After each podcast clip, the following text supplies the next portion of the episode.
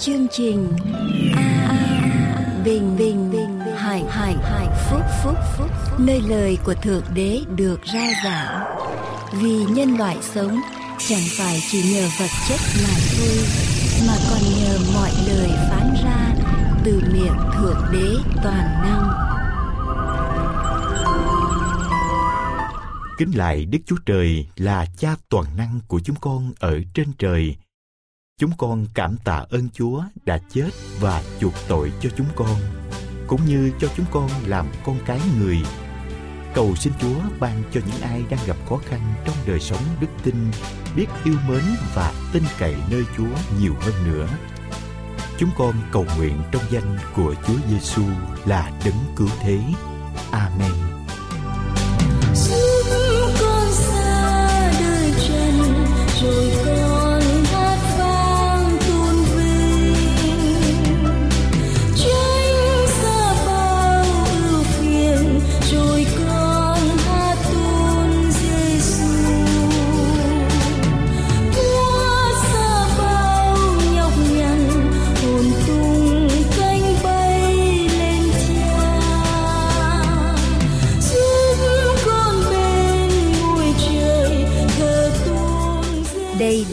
Là trình an bình hạnh phúc.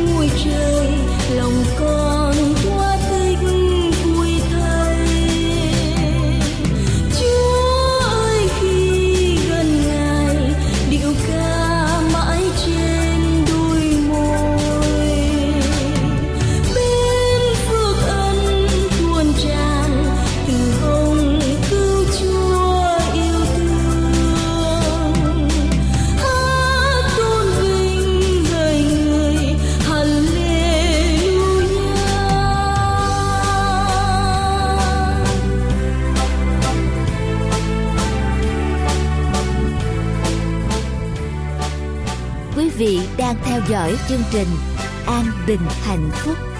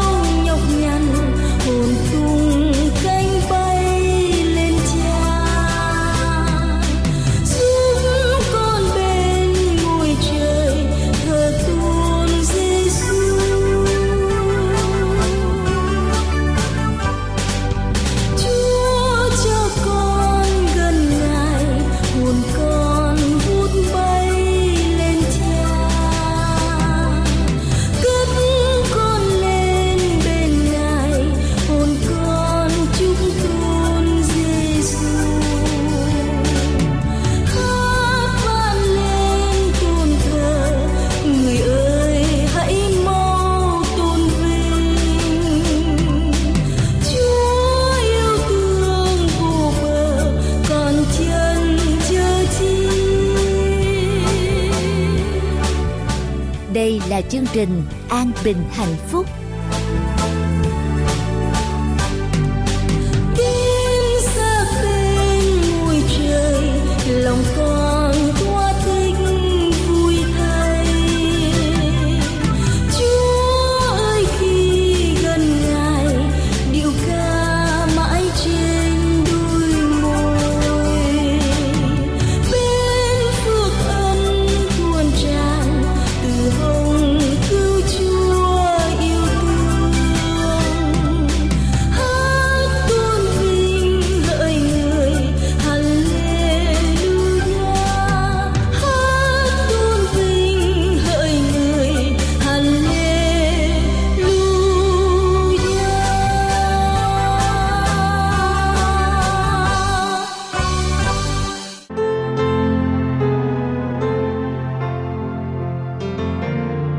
Hãy ngợi khen Đức Giê-hô-va, cầu khẩn danh của Ngài. Khá truyền ra giữa các dân những công việc Ngài. Hãy hát, hãy hát cho Ngài những bài ca. Khá nói về các việc lạ lùng của Ngài. Hãy khoe mình về danh thánh Ngài. Nguyện lòng kẻ nào tìm cầu Đức Giê-hô-va được khoái lạc. Hãy cầu Đức Giê-hô-va và quyền phép Ngài. Hãy tìm kiếm mặt Ngài luôn luôn. Amen.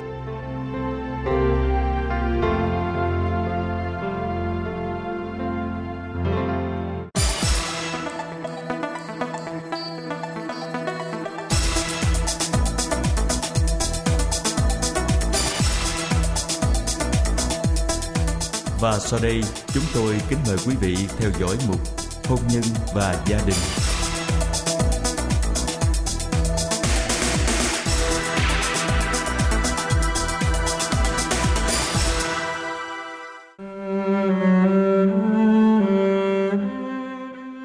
Kính thưa quý vị và các bạn, Thượng Đế tạo ra thế giới, đó là những gì mà chúng ta biết.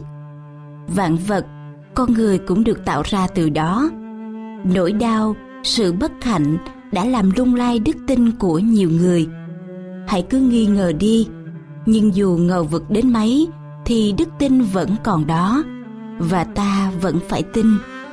Vì tất cả chúng ta chỉ là con người mà thôi và con người thì luôn cần được sự cứu rỗi mà chúa lại cứu rỗi những linh hồn lạc lối. Vì ngài yêu chúng ta Chúa là tình yêu thương, ta phải biết yêu thương, tha thứ. Vì khi cuộc đời về cuối ở lại với ta, chỉ còn là tình yêu thương. Nếu không biết yêu thương, thì đời chỉ như ngọn gió. Sách Roma đoạn 12 câu 9 câu 10 phán rằng Lòng yêu thương phải cho thành thật, hãy gớm sự dữ mà mến sự lành. Hãy lấy lòng yêu thương mềm mại mà yêu nhau như anh em hãy lấy lẽ kính nhường nhau và cũng trong sách Roma đoạn 13 câu 8 câu 10 nói rằng Đừng mắc nợ ai chi hết, chỉ mắc nợ về sự yêu thương nhau mà thôi. Vì ai yêu kẻ lân cận mình, ấy là đã làm trọn luật pháp. Sự yêu thương chẳng hề làm hại kẻ lân cận. Vậy, yêu thương là sự làm trọn luật pháp biết yêu thương tha thứ đó là những gì mà đức chúa mong muốn con người phải thực hiện trong nếp sống hàng ngày. Vì cứ nuôi dưỡng thù hận trong lòng thì chính mình hủy diệt sức khỏe của mình. Và từ từ sẽ hủy diệt cuộc đời, gia đình của chính chúng ta. Sách Luca đoạn 17 câu 3 câu 4 cũng dạy rằng, các ngươi hãy giữ lấy mình. Nếu anh em ngươi đã phạm tội, hãy quở trách họ. Và nếu họ ăn năn thì hãy tha thứ. Dầu trong một ngày, họ phạm tội cùng ngươi bảy lần và bảy lần trở lại cùng ngươi mà nói rằng, tôi ăn năn, thì hãy tha tội cho họ. Đó là những gì chương trình an bình hạnh phúc, chủ đề hôn nhân và gia đình muốn đề cập và gửi đến quý vị qua câu chuyện kể, mẹ chồng nuôi nàng dâu đi tù. Kính mời quý vị bắt đầu lắng nghe kính thưa quý vị và các bạn, đã đi qua những gian khó, thăng trầm của cuộc đời, đi qua những vấp ngã và cả những mất mát lớn trong cuộc sống. Nhưng câu chuyện của chị mai hồng loan vẫn luôn thấy mình may mắn. Khi phía sau chị luôn có bố mẹ chồng chị, những người từ lâu đã coi chị như con gái và là chỗ dựa thật sự của chị những lúc khó khăn, vấp ngã. Vâng chị có sự yêu thương thật lòng, chị thầm cảm ơn mẹ vì được làm con của mẹ, được sống trong một gia đình giàu tình yêu thương và có mẹ, có chồng. Chuyện mẹ chồng nàng dâu luôn là vấn đề muôn thuở trong nhiều gia đình người việt từ bao đời nay. Thế nhưng khi nhắc về mẹ chồng mình, ánh mắt của nữ phạm nhân phạm tội mua bán ma túy lại ấm áp tình yêu thương, sự trân trọng và biết ơn tự tận đáy lòng. Bởi chị bảo, từ khi chồng chị qua đời vì bệnh hiểm nghèo, đến lúc chị sai lầm rồi bước chân vào vòng tù tội. Điều khiến chị không gục ngã, sức mạnh khiến chị có đủ can đảm làm lại từ đầu. chính là nhờ tình yêu thương thật sự của mẹ chồng chị dành cho chị những người từ lâu đã coi chị như một con gái nhỏ trong nhà câu chuyện cảm động về mẹ chồng nàng dâu được bắt đầu từ ngày chị rời quê hương gia lai về làm dâu tận cà mau đất mũi.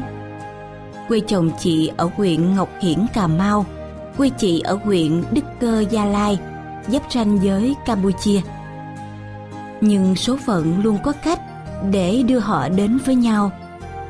Chị quen anh khi chị đi xuất khẩu lao động ở đất nước malaysia xa xôi ngày đó, chị ở cùng phòng với chị gái anh, vì cả hai chị em đều làm công nhân cho một xí nghiệp tại đó. Những ngày cuối tuần, anh thường đến nơi chị trọ để thăm chị gái. Khi đó, cả anh và chị đều xa quê hương, đều mang tâm trạng và nỗi buồn của người xa xứ. Nên gặp nhau trên đất nước malaysia, họ nhanh chóng trở thành những người bạn tâm đầu ý hợp có thể chia sẻ mọi niềm vui nỗi buồn. Tình yêu vì thế mà cứ nảy nở một cách tự nhiên, như một định mệnh với chị. Anh chị đã từng có những kỷ niệm đẹp không thể nào quên trên đất nước đó. Những giận hờn vu vơ, những bữa cơm việc ấm áp giữa xứ người. Khi anh và chị cùng vào căn bếp chật hẹp và nấu những món ăn quê nhà sau những ngày tháng làm việc ở xứ người. Anh chị về nước và nhanh chóng làm lễ cưới trong niềm vui của bố mẹ hai bên. Chị về làm dâu nhà anh trên mảnh đất tận cùng của đất nước. Cách quê chị hàng ngàn cây số. Ngày còn ở nước ngoài, vì ở cùng chị gái anh, nên chị biết tường tận những thói hư tật xấu của anh trước đây. Thời trẻ, anh từng chơi bời nghịch ngợm và ham mê cờ bạc. Nhưng từ khi gặp chị, anh đã được cảm hóa, trở thành một người đàn ông hiền lành, chí thú làm ăn. Chị biết điều đó và tự cảm thấy tự hào vì tình yêu của mình. Với số vốn tích cóp được, dành dụm được khi đi nước ngoài, cùng với sự giúp đỡ của bố mẹ anh anh chị mở được một quán hàng ăn bề thế đứa con đầu lòng ra đời. Một thời gian sau đó, khiến cho hạnh phúc của vợ chồng anh chị càng nhân lên. Nhưng hạnh phúc ngắn chẳng được bao lâu. Khi con trai chị vẫn còn đang ẩm ngửa, chị đã nhận được tin sét đánh khi biết chồng mình bị mắc phải căn bệnh ung thư quái ác. Vừa mệt mỏi với việc nuôi con, vừa lo thắt ruột vì bệnh tật của chồng thời gian đó chị gần như suy sụp. Chỉ có sức mạnh của tình yêu, chỉ có tình thương thật sự dành cho chồng con mới giúp chị đứng vững. Chị đã động viên anh, đứng bên anh để cùng anh vượt qua sóng gió. Nhưng khi biết căn bệnh của mình gần như đã trở nên vô phương cứu chữa, chồng chị đã buông xuôi. Đã đoạn tuyệt với cờ bạc nhiều năm. Nhưng khi phát hiện mình bị bệnh, anh lại cố quên nỗi đau bệnh tật của mình bằng cách giết thời gian trên các chiếu bạc. Khuyên nhủ chồng không được chị nuốt nước mắt nhìn tiền bạc và những món đồ quý trong nhà, đội nón ra đi. Nhưng điều đó không đáng sợ bằng việc chị chứng kiến anh đang chết dần, chết mòn cả về thể xác lẫn tinh thần. Có những lần anh thua bạc, vét sạch những đồng tiền cuối cùng trong nhà. Chị đã giận anh tới mức ôm con bỏ về nhà mẹ đẻ. Nhưng chỉ đi được vài ngày, nghĩ đến anh ở nhà một mình, không có người chăm sóc lúc ốm đau, chị lại quay lại với hy vọng tình yêu của chị sẽ giúp anh vượt qua khó khăn. Thương cô con dâu trẻ tuổi vừa phải nuôi con nhỏ, vừa nuôi chồng bệnh tật. Bố mẹ chồng đã quyết định dành toàn bộ số tài sản tích góp cả đời để hỗ trợ chị chữa trị bệnh cho chồng. Nhưng tiền bạc, đất đai trong gia đình gần như cạn kiệt, mà sức khỏe anh ngày càng xấu đi. Năm con trai đầu lòng của anh chị tròn 2 tuổi, chị và con đã mất anh mãi mãi. Chị trở thành quá phụ khi mới ngấp nghé tuổi 30. Ngày anh mất, chị ngồi chết lặng đi vì đau đớn, nghĩ đến tương lai phía trước khi ngôi nhà không còn người đàn ông làm điểm tựa. Trước khi anh mất, dù anh ốm yếu nằm một chỗ, nhưng cái ý nghĩ anh vẫn còn nằm đó. Bên cạnh mẹ con chị, khiến chị luôn cảm thấy yên lòng trước những khó khăn. Sự ra đi của chồng chị, dù được chuẩn bị từ trước, vẫn khiến chị hụt hẫng chơi vơi suốt một thời gian dài. Và từ đó, cuộc đời chị đã rẽ sang một con đường khác. Nếu không có sự yêu thương đùm bọc của mẹ chồng, thì cuộc đời chị chắc không đứng nổi trên chính đôi chân của chị. Kính thưa quý vị và các bạn, nhờ có lòng yêu thương, chúng ta mới tha thứ những lỗi lầm của nhau. Nhờ có yêu thương, chúng ta mới đem lại sự sống bình yên cho nhau. Nhờ có lòng yêu thương, chúng ta mới biết tôn trọng sự sống của nhau.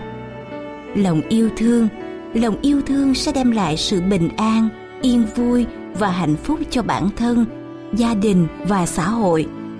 Câu chuyện cảm động của mẹ chồng nàng dâu sẽ đến với quý vị và các bạn trong lần phát thanh tới với phần còn lại. Ngọc Điệp rất mong quý vị và các bạn sắp xếp thời gian để tiếp tục lắng nghe. Cầu xin Thượng Đế Toàn Năng ban mọi phước lành đến cho quý vị và các bạn khi nghe chương trình này.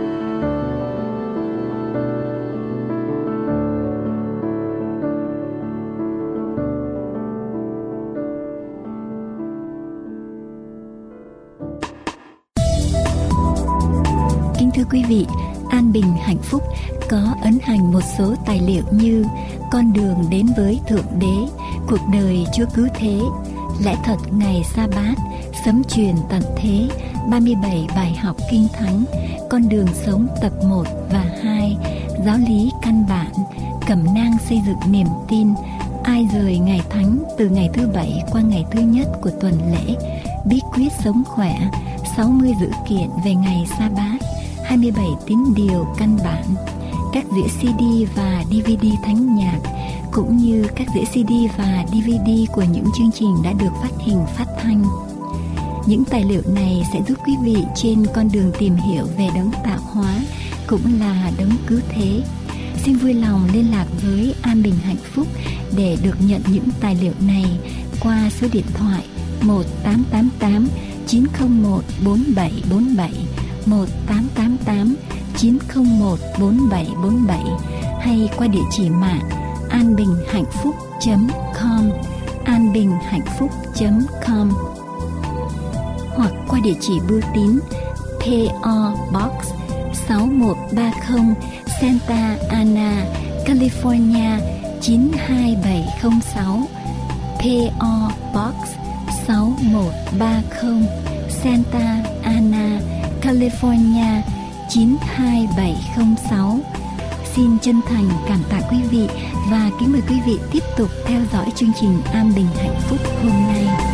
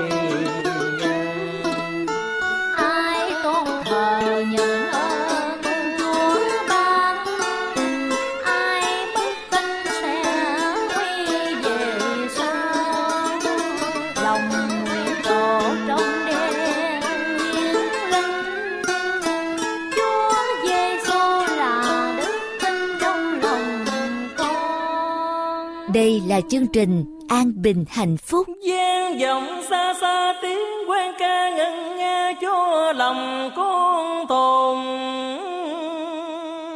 thức. Ánh sáng hào quang từ trên cao tỏa xuống, sáng rực lòng con hạnh phúc đến muôn.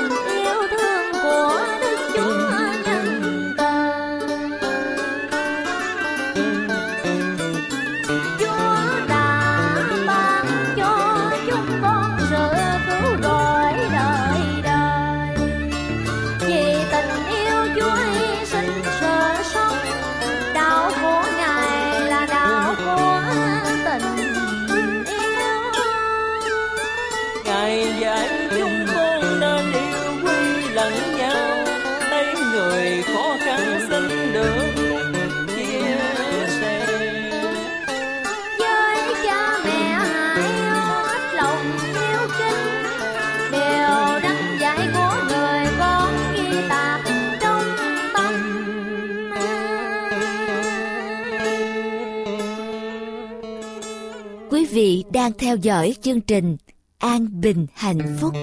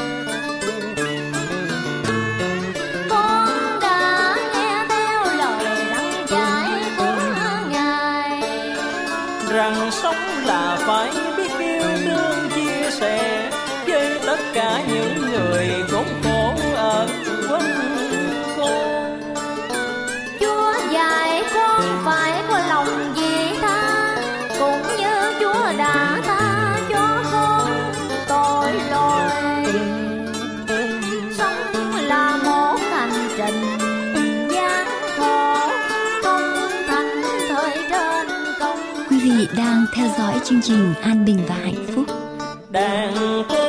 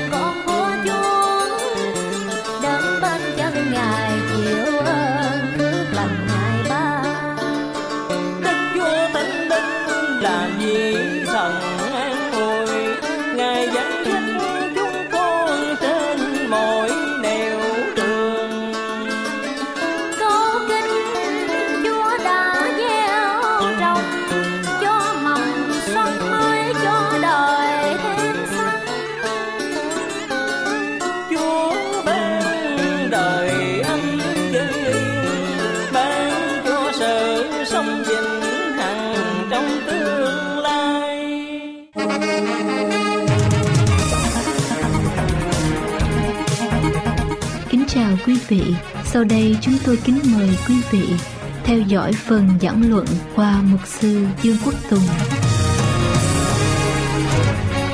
Kính chào quý vị. Tôi à, trình bày là hạnh phúc hôn nhân. Với cái thời gian ngắn ngủi tôi chỉ trình bày vài điểm hạnh phúc hôn nhân. Paul Getty là một ở trong những người giàu nhất ở trong thời của ông. Ông có một cái tài sản lên đến hơn 4 tỷ đô la. Trên 4 tỷ đô la, một người giàu nhất, một trong những người giàu nhất trong thời của ông ở đây là những điều ông ta viết lại ở trong một hồi ký được đăng ở trên tờ Los Angeles Times, January 9 1981 tôi không bao giờ phải sống ở trong ham muốn một điều gì ông ta viết, tôi không bao giờ phải sống ở trong ham muốn một điều gì. Ngoại trừ tôi ghen tương với những người nào có khả năng để xây dựng hôn nhân và kéo dài hạnh phúc. Đó là một nghệ thuật mà tôi chưa bao giờ học được. Lịch sử của đời tôi năm lần lấy vợ, năm lần ly dị, nói tóm lại, năm lần thất bại. Một người giàu nhất, một trong những người giàu nhất với một gia tài trên 4 tỷ đô la và ông ta đã viết lại rằng ông ta không có ham muốn một điều gì hết. Ngoại trừ ông ta ghen tương với những người có khả năng để mà xây dựng một hạnh phúc hôn nhân và kéo dài được hạnh phúc đó. Đó là một cái nghệ thuật do ông ta có tiền. Nhưng mà ông ta không bao giờ học được cái nghệ thuật đó. Lịch sử của đời ông, năm lần lấy vợ, năm lần ly dị, nói tám lại, năm lần thất bại. Những thống kê về ly dị ở tại Hoa Kỳ vào năm 1900 thập niên 900 khoảng 50 ngàn vụ ly dị mỗi năm. Thập niên 1920 khoảng 175 ngàn vụ ly dị mỗi năm. Vào trong thời kỳ đệ nhị thế chiến 1 phần 3 tổng số hôn nhân chấm dứt ở trong ly dị. Năm 1950 400 ngàn vụ ly dị. Năm 1980 1 ngàn 1 triệu 200 ngàn vụ ly dị. Và năm 1986 2 triệu 400 ngàn vụ ly dị. 2 triệu 400 ngàn vụ ly dị. 55 đến 65% ở trong một cái cuộc thống kê người ta cho biết 55 đến 65% các người chồng phạm tội ngoại tình ở tại Hoa Kỳ này. Và từ 45 cho đến 55% các bà vợ phạm tội ngoại tình. Giáo sư William Lionfeld ở tại Yale University đã nói như sau, hạnh phúc lớn nhất ở thế gian là ở hôn nhân người đàn ông nào có một cuộc hôn nhân đầy hạnh phúc, thì đó là người thành công ở trên đời.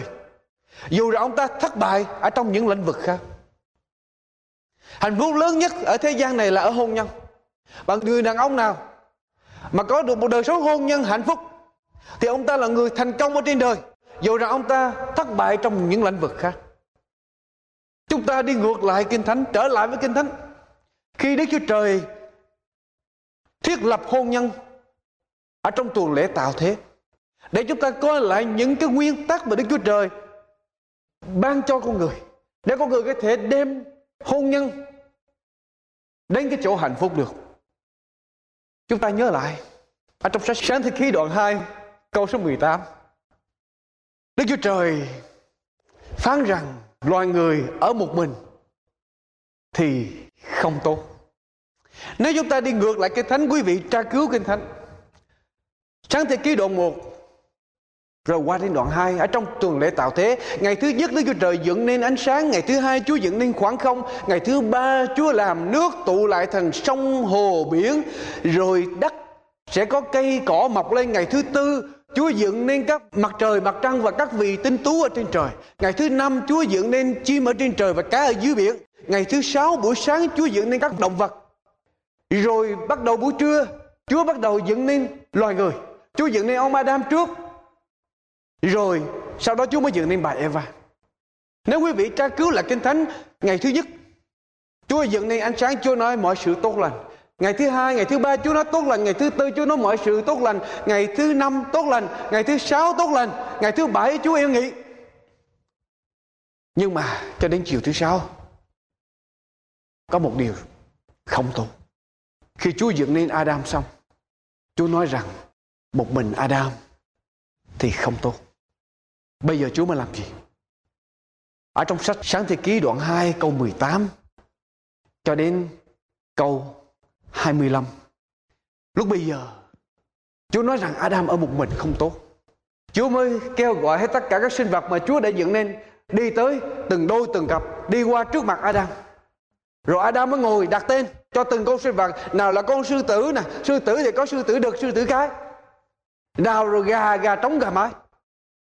Từng con, từng đôi, từng cặp đi ngang qua và Adam đặt tay xong Adam mới nhìn lại mình cái thánh ghi rằng Adam nhìn lại mình và Adam thấy Tại sao mình có một mình?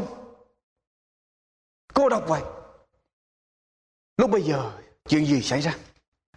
Cái thánh lúc bây giờ khi mà Adam ý thức được rằng mình cô đơn một mình Chúa mới cho Adam ngủ ngủ mê rồi Chúa thực hành một cái cuộc giải phẫu đầu tiên trong lịch sử nhân loại lấy cái xương sườn của Adam ra, lắp thịt vào và tạo nên Eva, đem đến cho Adam. Cái thánh kể lại rằng, khi Adam thức dậy, Câu số 22 tôi đọc Jehovah Đức Chúa Trời dùng xương sườn đã lấy nơi Adam làm nên một người nữ đưa đến cùng Adam. Adam nói rằng người này là xương bởi xương tôi và thịt bởi thịt tôi mà ra người này sẽ được gọi là người nữ. Vì nó do nơi người nam mà có bởi vậy cho nên người nam sẽ lìa cha mẹ mà dính líu cùng vợ mình và cả hai sẽ trở nên một thịt. Chúa để cho Adam ý thức cái sự cô đơn của mình trước khi Chúa ban cho một người bạn đời. Và rồi Chúa cho những cái điều kiện, những cái sự dạy dỗ để đem đến cái hạnh phúc hôn nhân. Có người ví hôn nhân như là hai con sông đang chảy riêng biệt. Hai con sông đang chảy riêng biệt và chảy rất là bình lặng cho đến khi nó gặp lại với nhau. Và cái chỗ mà hai con sông gặp nhau, lúc đó chúng ta sẽ có thấy sóng nổi lên, sóng gió nổi lên. Ngay cái chỗ hai con sông gặp nhau. Và rồi từ từ từ từ, khi con sông mới tiếp tục chảy, thì sóng gió sẽ yên lặng đi. Đời sống hôn nhân cũng vậy. Bắt đầu hôn nhân giống như hai dòng sông gặp nhau, sẽ có sóng gió ba đào, nhưng thời gian trôi qua, sóng sẽ yên, gió sẽ lặng. Và cả hai sẽ thành đạt được những điều mà một người không thể làm được. Hai con sông nhập lại thành một, và con sông sau khi đã nhập lại thì con sông đó lớn hơn, sức nước mạnh hơn. Và loài người ở một mình thì không tốt, mà hai mình thì phải tốt. Như thế nào để tốt? Điều đầu tiên, khi chúa, trước khi chúa ban chúa cho adam có người vợ chúa để cho adam ý thức rằng mình đang cô đơn chúa mới ban eva cho adam khi chúng ta tiến vào hôn nhân chúng ta phải ý thức rằng đây là một sự liên hệ quan trọng thánh khiết mà đức chúa trời toàn năng thiết lập Chúa ban cho đời sống hôn nhân vì nhu cầu của loài người. Và Chúa đã nói rằng loài người ở một mình thì không tốt, cho nên hôn nhân hai người phải tốt. Và khi chúng ta tiến vào trong hôn nhân chúng ta phải biết đây là một sự liên hệ thánh khiết quan trọng mà Đức Chúa Trời đã ban cho con người. Ở trong sách Matthew đoạn 19 câu thứ 6 Đức Chúa Giêsu phán rằng thế thì vợ chồng không phải là hai nữa nhưng một thịt vậy. Vậy loài người không nên phân rẽ những kẻ mà Đức Chúa Trời đã phối hiệp. Đây là một cái sự liên hệ thánh khiết và sự liên hệ này phải cả một đời, không có cái gì có thể phân rẽ được những kẻ mà Đức Chúa Trời đã phối hiệp. Khi chúng ta ý thức được rằng hôn nhân là quan trọng, chúng ta sẽ cố gắng để mà xây dựng hôn nhân khi chúng ta gặp khó khăn gian nan. Còn nếu chúng ta không ý thức rằng hôn nhân là một sự liên hệ quan trọng thánh khiết thì chúng ta gặp khó khăn chúng ta sẽ đầu hàng rất là dễ dàng và chúng ta sẽ không tìm đủ mọi cách để mà chiến thắng trở ngại để mà gây dựng hôn nhân vuông trồng hạnh phúc cho gia đình chúng ta nên nhớ hôn nhân được quyết định ở trên thiên đàng Loài người chớ phân rẽ những kẻ nào mà Đức Chúa Trời đã phối hiệp. Hôn nhân được quyết định ở trên thiên đàng nhưng mà nó phải được vuông trồng, xây đắp ở dưới hạ giới này. Cho nên chúng ta tiến vào hôn nhân phải tôn trọng. Hôn nhân là thánh khiết. Chúng ta cần phải tôn trọng người bạn đời của mình. Chúa cho Adam ngủ và Chúa lấy cái xương sườn của Adam. Chúa không lấy cái xương đầu, Chúa cũng không lấy xương chân. Chuyện gì xảy ra nếu Chúa lấy xương đầu hay xương chân? Nếu Chúa lấy cái xương đầu Người đàn bà Người vợ sẽ cai trị chồng mình. Nếu Chúa lấy cái xương chân của Adam Để mà dựng nên Eva Người nam người chồng sẽ cai trị vợ mình. Nhưng Chúa lấy cái xương sườn để cho biết rằng vợ chồng là bình đẳng và người chồng cần che chở, cần nâng đỡ, cần bảo bọc cho vợ mình. Cho nên trong sách Ephesos đoạn 5 câu 33 Thế thì mỗi một người trong anh em phải yêu vợ mình như mình còn vợ thì phải. Kính chồng người đàn ông, có nhiều lúc nể vợ quá. Nhưng mà tình thương cho vợ thì không có đủ. Người đàn bà có nhiều lúc yêu chồng quá, nhưng lại thiếu kính chồng. Cho nên lời chúa dạy rất chí lý. Người chồng phải yêu vợ mình. Người chồng đã nể vợ rồi, bây giờ cần phải yêu vợ thêm. Và người vợ đã yêu chồng rồi, bây giờ cần phải kính chồng thêm. Để cho hôn nhân có hạnh phúc. Tôi nói thêm một điều nữa. Khi Adam ở một mình, cô đơn, trống vắng, không có người để trò chuyện, Chúa mới đem Eva tới, ban cho Adam. Để mà có người trò chuyện, có người tâm sự, có người giúp đỡ, có người nâng đỡ, có người cùng chung vai với mình để mà đối phó với những gian nan nghịch cảnh ở trong cuộc đời này nhưng mà thưa quý vị, ở trong xã hội ngày hôm nay, chúng ta có rất nhiều người chồng hay là rất nhiều người vợ cô đơn. Có vợ, có chồng, có gia đình, nhưng mà vẫn cô đơn. Dù ở chung ở trong một nhà, dù ăn chung một bàn, nhưng vẫn cô đơn. Dù đứng cùng tên, hai tên ở trong một chi phiếu, cũng vẫn cô đơn. Dù có thể nói chuyện với nhau, nhưng không cảm thông với nhau được. Có thể sống chung với nhau, nhưng mà không chia sẻ cuộc đời, không chia sẻ cái tâm sự với nhau.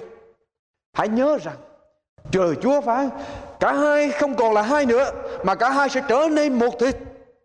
Vợ chồng cần chia sẻ, Cần thời giờ để chia sẻ, Để tâm sự với nhau. Chia sẻ mọi nỗi vui buồn Ở trong cuộc đời này. Cái thời kỳ tiền hôn nhân Là thời kỳ mà chuyện trò rất nhiều. Nhưng đến khi bước vào hôn nhân xong, Hậu hôn nhân cái giờ giấc để mà chuyện trò cái dây, cái tổng số lượng giờ mà đây ra để chuyện trò không còn nhiều. Như giây phút đầu tiên nữa. Nếu lửa sắp tàn hãy cho thêm củi vào. Nếu nước bớt ấm hãy đun cho nó nóng lên. Hãy chuyện trò hãy tâm sự với nhau để đời sống vợ chồng được gần gũi với nhau để hạnh phúc hôn nhân được đến. Và điều thứ tư tôi xin nói đến nóng giận và hôn nhân trong đời sống hôn nhân, cái sự nóng giận không phải là không có lợi. Khi vợ với chồng có sự nóng giận và và chúng ta, để cho chúng ta biết rằng cái lĩnh vực nào ở trong cuộc sống, vợ với chồng cần sửa đổi. Cho nên nếu mà không nóng giận với nhau, chúng ta không biết cái chuyện gì sai. Và chúng ta không biết hôn nhân nó đi đến đâu. Cho nên chúng ta cần biết cái lĩnh vực nào để chúng ta có thể sửa đổi được khi vợ chồng nóng giận. Tiến sĩ Doug Fred Broderick viết khi vợ chồng đè nén, khi vợ chồng lẩn tránh sự nóng giận, từ từ họ sẽ đi đến tình trạng thờ ơ, lạnh lùng. Khi vợ với chồng có những cái lĩnh vực trong cuộc sống làm cho chúng ta nóng giận thì giúp cho chúng ta biết được vợ chồng cần sửa đổi trong lĩnh vực đó. Nhưng mà có những người đè nén cái sự nóng giận không bày tỏ ra. Thì tiến sĩ Broderick cho biết rằng, dần dần, vợ chồng sẽ đi đến cái tình trạng thờ ơ lạnh lùng. Và chúng ta nên nhớ, thờ ơ lạnh lùng còn nguy hiểm hơn là sát nhân. Thờ ơ lạnh lùng còn nguy hiểm hơn là sát nhân. Thờ ơ lạnh lùng tức là không còn vấn, không thành vấn đề nữa, không còn tình yêu thương nữa. Cho nên chúng ta mới thờ ơ lạnh lùng. Điều quan trọng không phải là đừng nóng giận, mà chúng ta phải làm như thế nào với sự nóng giận của chúng ta? Chúng ta phải điều khiển sự nóng giận của chúng ta. Chúng ta phải làm gì với sự nóng giận của chúng ta? Ở trong sách Ephesos đoạn 4 câu 26 câu 27 đoạn 4 câu 26 câu 27 lời Chúa phán rằng, ví bằng anh em đương cơn giận, thì chớ phạm tội.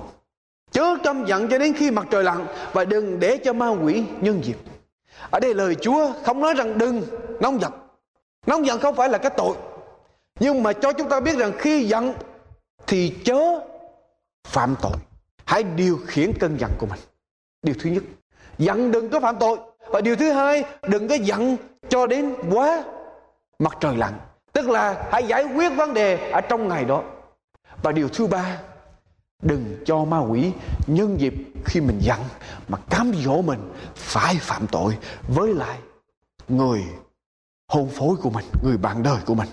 Khi nóng giận chúng ta nên tìm hiểu, nên kiểm soát lời nói của chúng ta hãy nhớ rằng lời đã ra khỏi miệng, không bao giờ thu lại được.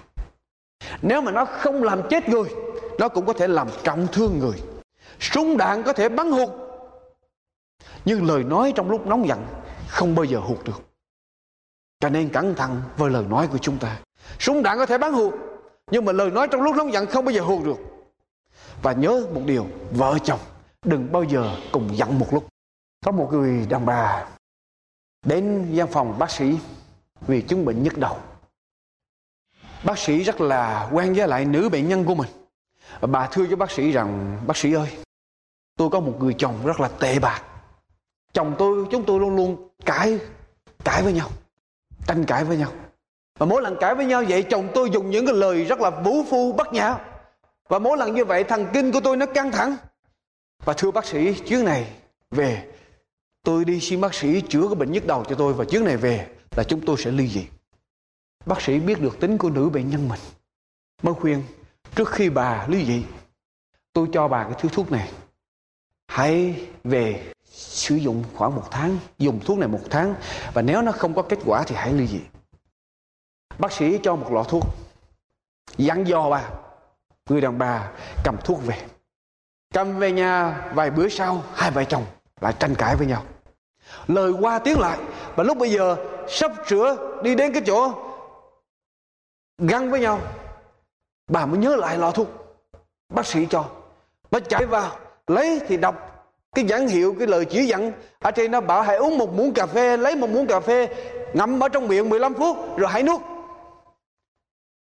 Bà nghe lời. Lấy một muỗng cà phê, đổ thuốc vô, ngậm ở trong miệng 15 phút. 15 phút thời gian trôi qua sau đó 15 phút, bà nuốt. Thì cuộc tranh cãi giữa hai vợ chồng cũng mất rồi. Chấm dứt, không còn nữa. Thời gian trôi qua như vậy hơn một tháng, rồi người đàn bà thấy cái bệnh đau đầu của mình cũng chấm dứt. Bà thấy thuốc hay quá mới chạy đến bác sĩ. Xin bác sĩ để mà về mua cái thuốc này thêm để mà chữa trị được cái cơn bệnh của bà và nó giúp đời sống hôn nhân vợ chồng của bà rất là tốt. Bác sĩ mới hỏi chồng bà ra sao? Người đàn bà nói rằng chồng của tôi bây giờ tốt hơn nhiều và cơn nhức đầu của tôi cũng dứt rồi. Tôi xin bác sĩ cho tôi toa về mua thêm thuốc này. Bác sĩ mỉm cười, nói với người đàn bà bà về, đổ nước lọc vô bình thuốc của bà là đủ rồi, không cần phải mua thêm thuốc. Tôi thiết nghĩ rằng nếu người vợ biết nhịn trong vòng 5 phút đầu hay 10 phút đầu, thì mọi cuộc tranh cãi đều qua hết hãy nhớ lời của Chúa phán ở trong châm ngôn đoạn 15 câu 1 lời đáp em nhẹ làm nguôi cơn giận còn lời sẵn sớm kêu thành nộ thêm. Lời nói không mất tiền mua, lựa lời mà nói cho vừa lòng nhau. Và đừng quên lời của Chúa dạy cho chúng ta ở trong sách Ephesos đoạn 5 câu 33 thế thì mỗi một người trong anh em phải yêu vợ như yêu chính mình. Còn vợ thì phải kính chồng bước vào hôn nhân, chúng ta phải tôn trọng hôn nhân. Chúng ta phải tôn trọng người bạn đời của mình. Chúng ta cần phải có giờ để chuyện trò, chia sẻ tâm sự với nhau. Và chúng ta cần phải kiểm soát cái sự nóng giận của mình. Đừng để lỡ lời trong khi nóng giận. Có một người ví đời sống hôn nhân như là hai con nhím sống ở vùng tuyết lạnh Alaska. Quý vị biết nhím, cái lông của nó chích rất là đau cứng hai con nhím sống ở vùng tuyết lạnh Alaska khi mà trời tuyết quá lạnh, thì hai con nhím cần phải đi đến gần với nhau để mà sưởi ấm.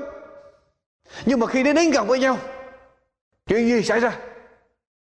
Lông của con này đâm vào con kia, nó đau quá, nó phải tách ra với nhau. Và khi nó tách ra với nhau thì lại quá lạnh, nó phải đi tới gần với nhau mà tới gần với nhau thì lông nó lại đâm với nhau, cho nên nó lại đau, nó phải tách ra. Cho nên, nó cần phải làm một điều, là nó phải làm sao bỏ được những cái lông đó, cứng đó ngay cái chỗ nó gần với nhau. Thì nó mới có thể gần với nhau được, để sưởi ấm với nhau ở trong mùa đông tuyết giá lạnh.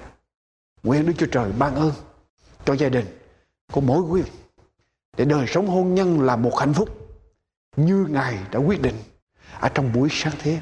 Nếu chúng ta để Ngài lên trên và vâng theo lời của Ngài phán dạy, hạnh phúc ở trong tầm tay của chúng ta. Amen. Thưa quý vị, phần giảng luận của mục sư Dương Quốc Tùng đến đây xin tạm chấm dứt. Chúng tôi xin kính mời quý vị liên lạc với chúng tôi để nhận được những cuộn băng của chương trình hôm nay cũng như những tài liệu nghiên cứu kinh thánh do An Bình và Hạnh Phúc thực hiện. Xin quý vị liên lạc với chúng tôi qua điện thoại số 1 888 901 4747. Tiếp theo đây, xin kính mời quý thính giả cùng chúng tôi theo dõi chuyên mục Câu chuyện thiếu nhi. Các con thân thương, có bao giờ các con suy nghĩ hay thắc mắc rằng tất cả mọi loài vật trên trái đất to lớn này đều có một bản tánh, cá tánh khác nhau chăng? Các con nào đã học qua môn sinh vật học thì chắc chắn biết được nhiều về các con vật này. Chẳng hạn như chó thì kêu Mèo thì kêu Còn con gà khi nó gáy Còn thỏ thì chạy rất là nhanh rồi rùa thì bò rất là chậm. Chim bay được Cá lội Thật nhiều Kể không biết bao giờ mới hết. Các con lại có bao giờ suy nghĩ Ai đã dựng nên từng loài Một như vậy? Từ loài lớn như gấu Beo, cọp Đến cả con muỗi hay con kiến tí ti. Nếu các con đã nghe qua hoặc đọc qua những bài học trong Kinh Thánh thì dĩ nhiên các con biết ai là người đã tạo dựng nên muôn vật trên trái đất này.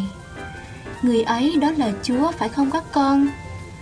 Trong Kinh Thánh, sách sáng thế ký, khi Chúa làm ra mọi sự, thì Chúa làm ra thú vật và loài người vào ngày thứ năm và ngày thứ sáu.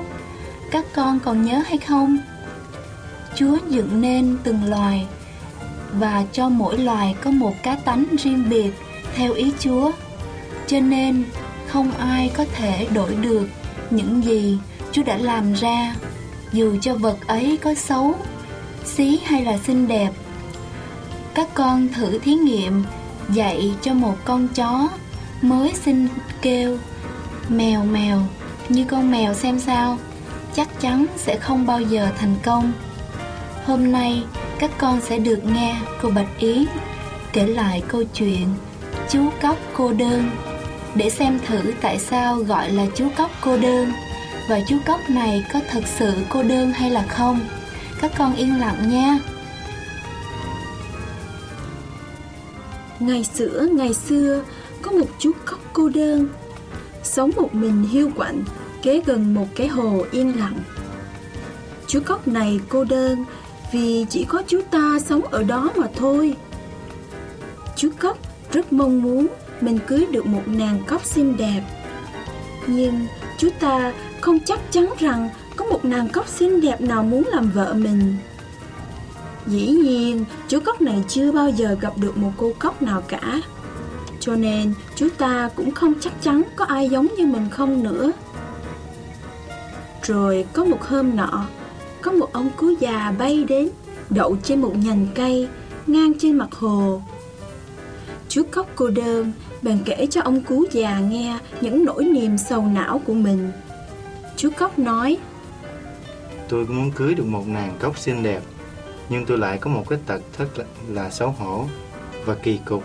Tôi chưa bao giờ thấy ai có một cái tật như tôi vậy.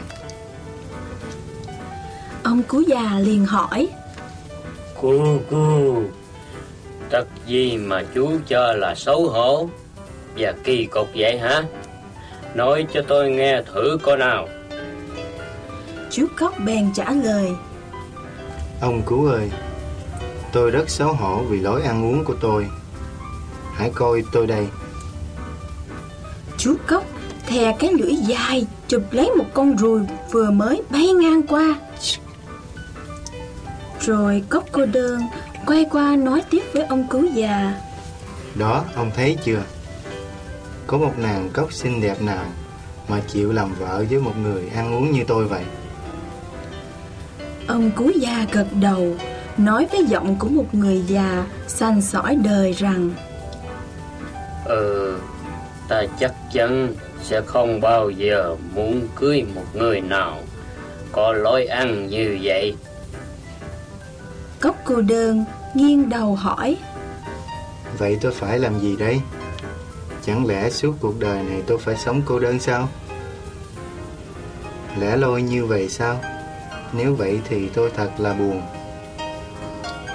Ông cứu già im lặng suy nghĩ trong chốc lát rồi nói Tới đây cùng ta Nhưng phải giữ im lặng Ông cứu già dẫn cóc cô đơn đến một cái hồ khác gần đó. Thật ra cái hồ này chẳng xa gì cho lắm, nhưng cóc cô đơn chưa bao giờ đến đây. Cóc cô đơn cũng không biết sẽ có một cái hồ khác. Ông cứu già nói, Chú hãy đứng sau gốc cây này Mà nhìn qua bên kia rồi bỗng nhiên chú cóc cô đơn thấy một nàng cóc. Chú ta nghĩ nàng là một cô gái cóc xinh đẹp nhất trên thế gian này. Tim cóc cô đơn đập mạnh liên hồi như nhảy múa. Ông cú già nói khẽ ngay khi nàng cóc ra ngoài ngồi trên lá sen để ăn tối. Nhìn xem Cóc cô đơn cảm thấy mắc cỡ khi nhìn nàng cóc ăn tối.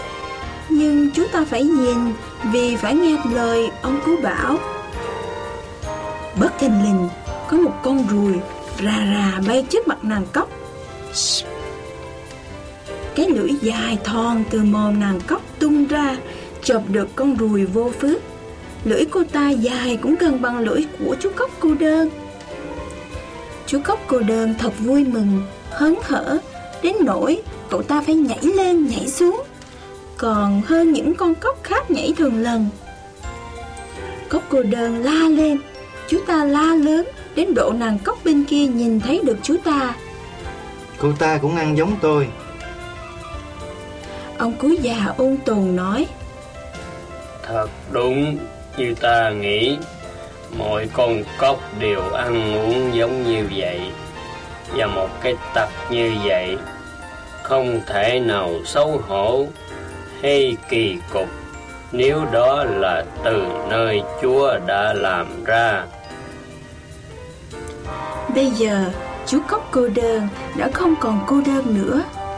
Cô nàng cóc xinh đẹp kia đã nghĩ rằng chú cóc là một anh cóc đẹp trai mà cô ta chưa bao giờ thấy được. Và chẳng bao lâu sau đó, họ đã làm một đám cưới thật dễ thương trên những chiếc lá sen to trên mặt hồ.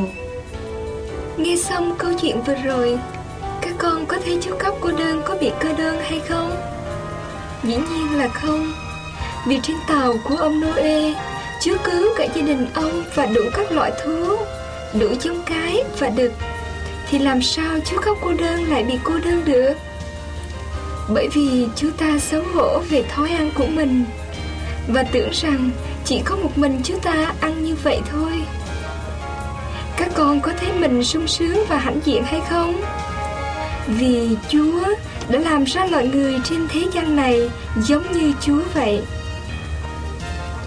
con phải làm sao để giữ gìn thân thể mình và tâm hồn mình để thờ phượng Chúa của các con Chuyên mục Câu chuyện thiếu nhi đến đây là kết thúc. Xin chân thành cảm ơn quý khán thính giả đã cùng chúng tôi lắng nghe.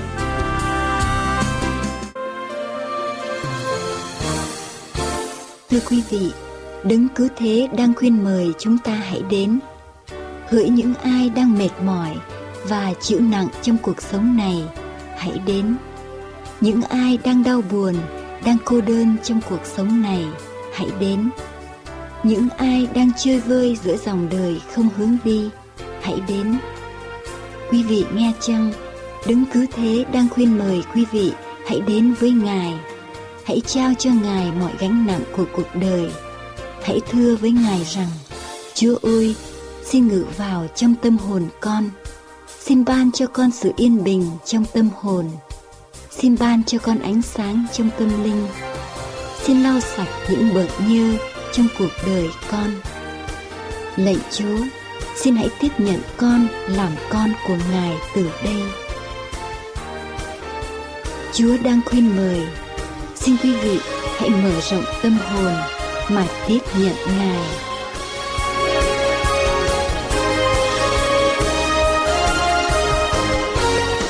Mỗi ngày mỗi người trong chúng ta phải lao khổ với đời sống. Chúng tôi ước mong những giây phút ngắn ngủi vừa qua đã đem lại cho quý vị những ơn phước tràn đầy trong tâm hồn. Chân thành cảm tạ quý vị đã dành thời giờ để theo dõi chương trình hôm nay và chúng tôi ước mong nhận được những cánh thư chia sẻ vui buồn trong cuộc sống của quý vị. Xin quý vị vui lòng liên lạc về An Bình và Hạnh Phúc, PO Box 6130, Santa Ana, California 92706. An Bình và Hạnh Phúc, PO Box 6130, Santa Ana, California 92706 hay quý vị có thể liên lạc với chúng tôi qua số điện thoại 1 888 901 4747 1 888 901 4747 Chúng tôi xin chân thành cảm tạ quý vị và hẹn quý vị vào chương trình lần tới.